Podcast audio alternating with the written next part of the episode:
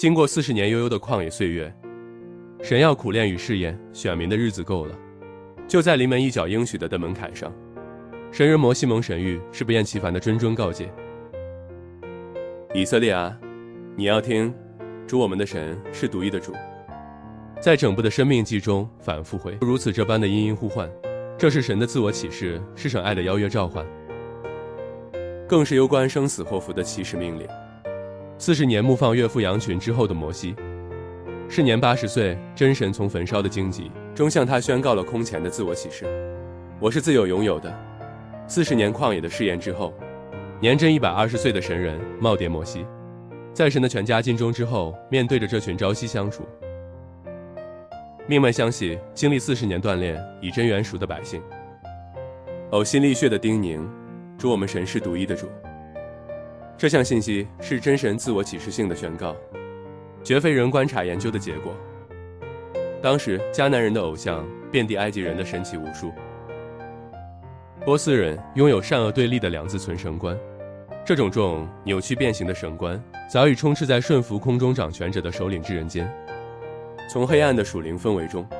真神对以色列选民做了如晨曦般的自我昭示：神是自有拥有的神，是独一的。这位自有的独一真神，就是他们所敬拜以及带领他们出自为奴之家的真神。现在这一小撮选民要进入那比自己拥有更高度文明的地区，同时也是偶像林立之地，百姓最应该听的，不是富国强兵之道，不是生财保家之方，更不是迎头赶上高度文明之要。而是对抗属灵俗化的天启秘诀。主，我们的神是独一的主，蒙主恩召与拣选，身为末世方舟真耶稣教会的你我，坚信着他自己岂是独一自存的真神，并且我们也早早认清那恶者一贯的诡计，一路来不断扭曲了人对神的正确认识。简略举于救赎史中的三段危机：被掳巴比伦的天后迷惑偏离使徒正道的三一神官。末日之前，源自于三口的亵渎，天后的迷惑，在第一圣殿被毁之前，耶利米先知的世代里，神的选民被外邦所迷惑，以偶像天后代替了自有独一的永生神，并且全家人同心协力，合作无间的向天后烧香献祭。在此世代里，人心顽梗。虽然神不断重复地从早起来，差遣他的仆人众先知到他们那里去，他们不但不听从。并且祭司与众长老也暗中敬拜可憎之诸偶像，结果是神以愤怒行事，选民国度灭亡，圣殿被夷为平地，百姓被掳外邦。耶利米哀歌就是对那一个时代的哀悼绝响。有关于使徒时期之闭幕的历史，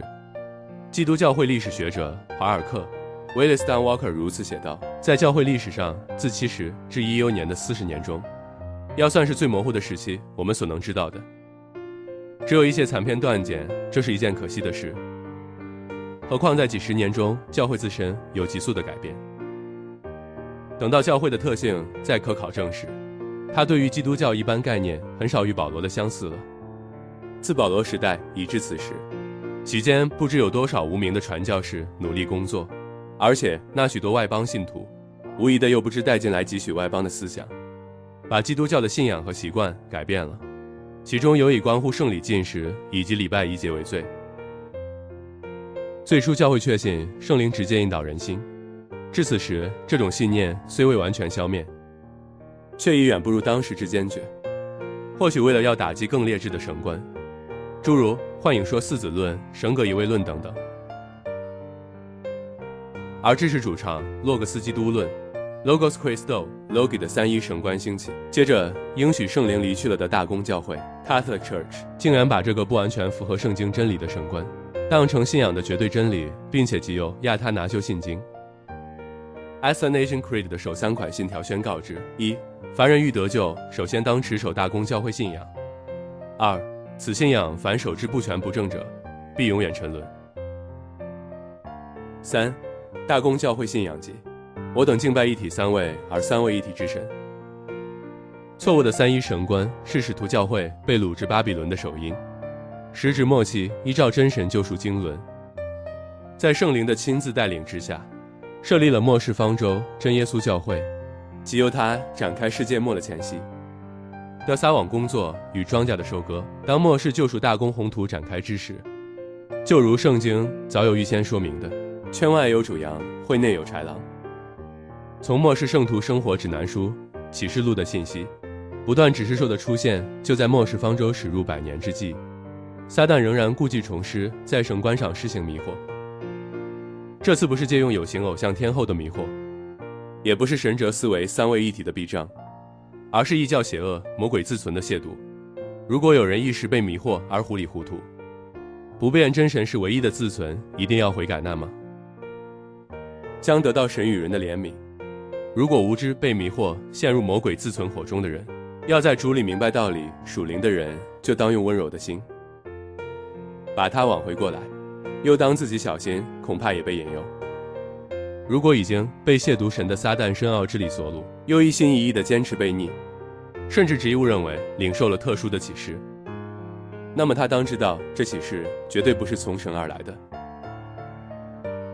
因此，对这些人，你们要存惧怕的心，怜悯他们，连那被情欲沾染的衣服也当厌恶。三千多年前，神记住神人摩西向选民的呼吁。这项宣告越过了悠远的时空，现在正向我们这群真以色列人再次的发出郑重的宣告：主，我们的神是独一的主，他是独一的，他是，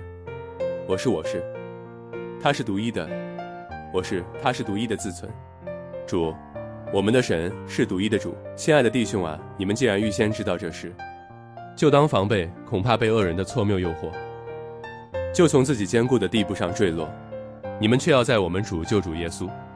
基督的恩典和知识上有长进，愿荣耀归给他，从今直到永远，阿门。